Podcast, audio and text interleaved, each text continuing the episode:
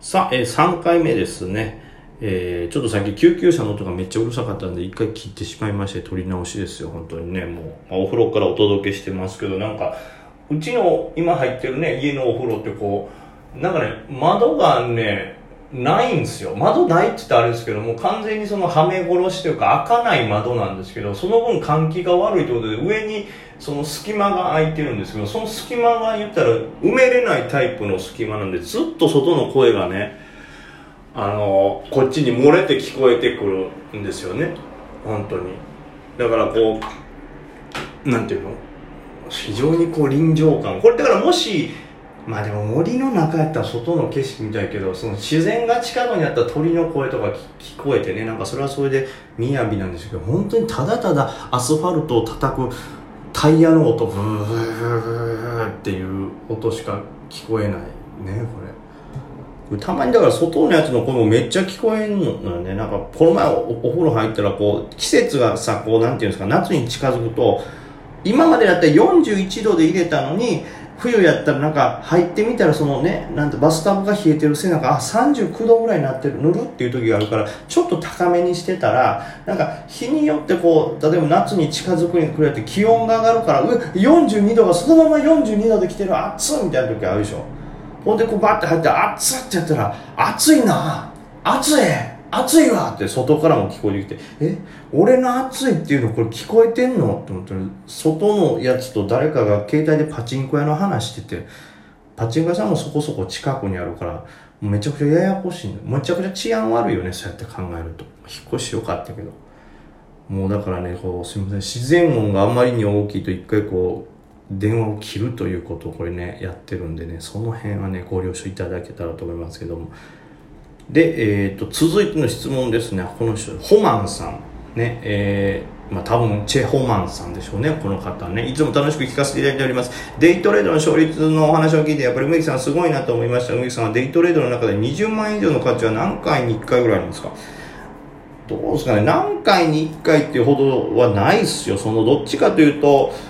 あのあんまりロットを張らないまま来てるんで小ロットで、まあ、リスクなく値幅で取るというトレードが多いんで、それこそ基本的には1回5万とかね、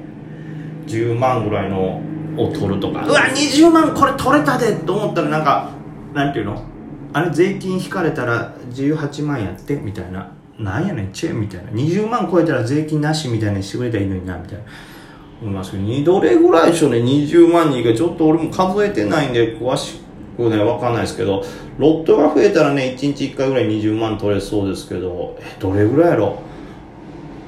何回に1回？例えば最近20万取った、でも20万取ったらって僕の例えばロットやと基本的にはもうすごいそれ強いんで、そのまま S 高張り付いて翌日持ち越しになってしまって結果40万みたいなのが多いんですけど、デイそれで20万っていうとめちゃくちゃ多分少ないですよ。50回に1回はそんなもんじゃないですか。1日大体6、7個、多くて8とか9、10ぐらいですから、1日出ないことなんか何日もあります1週間そんな取ってないとかもありますから、2週間に1回あるかないかぐらいじゃないですか。まあ、これもちろん試合によるんであれですけど、なんか3日4日連続で20万以上取れることもありますけど、今の試合だと多分2週間に1回あるかないかとかなんで結局10日でしょ。そうなると多分70回60回70回に1回ぐらいじゃないですか。20万以上の一発で勝つっていうのは。はい。なんせロットが少ない貧しいんでね。今も本当部屋で段ボールで寝てますからね本当。なんでしょうね。もうなんかベッドがボヨボヨになってめちゃくちゃ弱って引っ越し前に捨てようと思ったらタイミングがないからギリギリに捨てれないみたいな、なんか決まってるでしょ、あの大きいやつ持っていく時。だからもう捨てれないってなって、結果、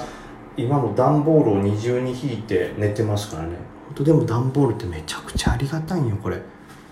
段ボールあるだけでも地面の冷たさ伝わってこんからね。まあこれでまた俺一つ強くなったんでね、ね、言ってましたけど、日本ってもうそこら中がね、日本自体がバイキングですから弁当拾って飯食えますし、あの段ボールのね、あったかい作り方しかもこう同じ方向に波で重ねるとこうふにゃってすぐ潰れるから2枚を重ねる時はこのね段ボールの波をこう縦横で入れると長く持つんですよそうこうなるともう日本はねどこでもバイキングですし、日本はどこでもね、本当ホテルでございますから、はい。星野リゾートですよ。新宿なんて床どこでも星野リゾートですからね。また強くなってトレードがもう一個芯が強くなったと思います。で、続いてこれですね、グッチさん、いつもラジオ拝聴させていただいております。以前、梅木さんの格言の話の中で、株は人気投票であるといった言葉があったと思います。え人気投票であるなら投票者はどんな人たちなのか、その人たちの好みを知ることも大事だと思います。梅木さんは市場、株式市場参加者の年齢層やその人たちの好むテーマなどはどのようなものだと思われますでしょうか？ということで、僕、まあ、あんまり結局年齢層は意識してないんですよね。はい。っていうのもわかんないですし、その、その年代の人やならこういうトレードするだろうっていう予測もあんまり立ててないというか、まあ立てててもあんまり意味がないというか、まあ当然年齢層というか年配の方であればあるほどなんかこうね、えー、あんまりデイトレはされないのかなという印象でいますけど、デイトレ率は若い人の方が率が増えるのかなと思ってますけど、ただそれがその技術と関係ないですし、逆に年齢層の単純に相場キャリアが長い人が上手くなってくることが多いでしょうから、その辺でね、あんまり年齢層ではわからないですね。なんでその人たちが好むテーマというのもあんまり考えておりません。もうこれは単純に今まで株式市場でこういう材料、テーマが出た時は値上がりしやすくて、こういうテーマの時はあんま上がらへんよなっていうのをなんとなくこう統計的に分かってたらそれでいいのかなと思います。まあ、いわゆる例えば世界初とかっていうと、ね、まあそれはもう単純に上がりやすいですし、で、これだからどっちかというとね、市場参加者もね、言ったらバカが多いと思うんですよ。まあ僕なんかもそうですけど、例えばね、あの、バイオ系の銘柄ね、創薬系買って見てても、例えばこれがどんな風な、こう、過程で、講談っていうのお金につながっていくかってなった時に、まあ、知見とかがあるよとかぐらい、第3層ぐらいまであるよぐらいはちょっと調べたらわかりますし、ね、わかる、なんかこう、つかめますけど、じゃあそれがどれぐらいの市場価値があって、みたいな。で、実際ここが売るとしたら、その市場の何パーシェア取れるのかと。で、ただそのシェアを取るためにどれぐらいのこの営業に人員をかけないかんし、それがどれぐらいのコストになるのかとか、で、それが将来的に減っていく病気なのかとかって考えた時に、そんな詳しいことは分からんし、その瞬間でそれを判断することはできないんですよね、僕。まあ、で、本当バイオに特化している人ならいけると思いますけど、普通は無理やと思います。で、そうなった時に、基本的に専門的な知識持ってる人って少ないと思うんですよね。もうほとんどは基本的には自分と一緒ぐらいの知識、まあ自分より上手い人はたくさんいますけど、自分より下手な人とか、始めたての人もいっぱいいるはずなんですよ。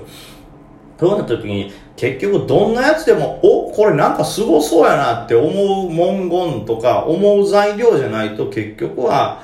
大盛り上がりの相場にはならないということだと思うんですよね、僕は考えてるのは。なんで逆を言うと、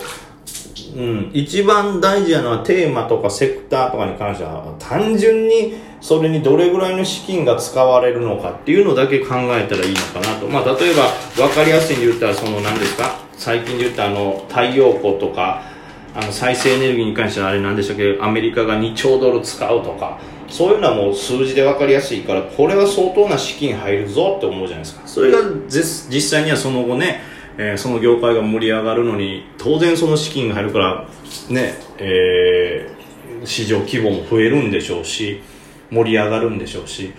でそれが盛り上がるということはそれを予想した思惑の買いっていうのが入りますからまず一番分かりやすいのはそのセセクターというかそのテーマ自体にどれぐらいの資金がまあ政府はもちろんですけど、えー、社会からこう流入してくるのか。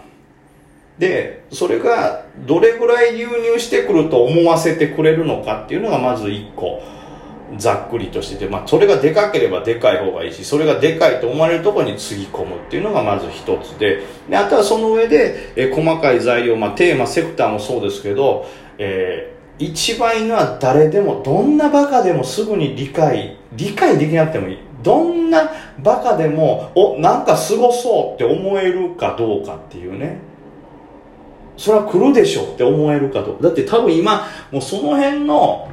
あなんていうの？もう、で何でもいいからもうえ俺らコロナ関係ないしさえ親？親知らんし俺も親なんかに産んでくれって言われたことないからなみたいな。えそんなやつがバカか分からん。本当は深い資料があるかもしれんからあれですけど。まあねあれですよ。もう本当何ですか？あのカクテルを。あるでしょ？なんかちっちゃいちっちゃい瓶みたいなやつ。なんかちっちゃい瓶のさなんていうの本当手に収まるぐらいのあのジュースみたいな酒をこう飲みまくって比べて騒いでるようなそんなやつでも例えばさえなんか太陽光とかって今なんかすごいんしょとかあ太陽光発電知ってますよなんか増えるんでしょ田舎で。なんか小泉がなんかなんかニュースで見ましたとか。そういうぐらいもうそのぐらいの人でも知ってるよっていうのにやっぱり資金は入ってくるというかそれぐらいの方がいわゆる裾野が広いから多くの結局投資家の人たちからそのセクターへの資金をこう集められるわけじゃないですか。だから細かく考えて例えばこれはバイオに詳しい人が、えたくさんいてその人からしたらこの効果ってすごいから先読みで入ったら後で盛り上がるよみたいなやつはやっぱり最初の短期売買では絶対盛り上がらないというかそれはもうその詳しい人らしか入ってこないですからそれで株価が上がる量も知れてるんですけど、まあ、それにしてが絡んでくるとねそれを跳ね上げてくる策そして一般にも盛り上がる策を取ってくるんでそれはまた別ですけど基本的には本当にそのその事業自体に世の中がどれぐらいのお金が流れ込むのか、そしてその事業を発表された時に、どれぐらいの量の投資がそこにの株を買おうと思うのか、バカでも買うのかっていうのがめちゃくちゃ僕大事だと思うんで、それで、うん、そのテーマ性っていうのは特に選んでます。だから NFT もブームになってて、仮想通貨なんかそれは何もわからんけど、なんかすごいんでしょっていうから、バッて盛り上がったわけですから、これは大事ですよ。